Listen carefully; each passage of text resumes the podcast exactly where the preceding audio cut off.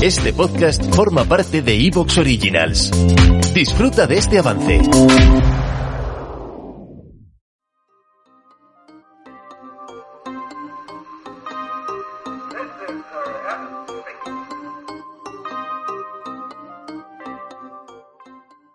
Por primera vez en la historia se han vendido en el año 2022 más de 10 millones de coches eléctricos a nivel mundial.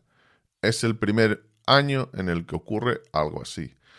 Por coches eléctricos entendemos la definición de coches enchufables, no los híbridos que no pueden recargarse mediante la conexión a la corriente eléctrica, una electrolinera, etcétera, etcétera.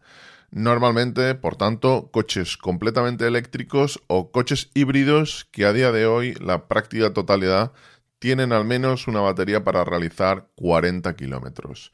Esta cifra no es casual y esta, esta, cifra está relacionada con el hecho de que la mayor parte de usuarios, en teoría, en Europa y en, en muchos países desarrollados, no realizan más de 20 kilómetros al día para ir a sus trabajos o para ir a realizar sus tareas diarias.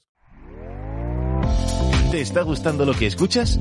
Este podcast forma parte de Evox Originals y puedes escucharlo completo y gratis desde la aplicación de Evox. Instálala desde tu store y suscríbete a él para no perderte ningún episodio.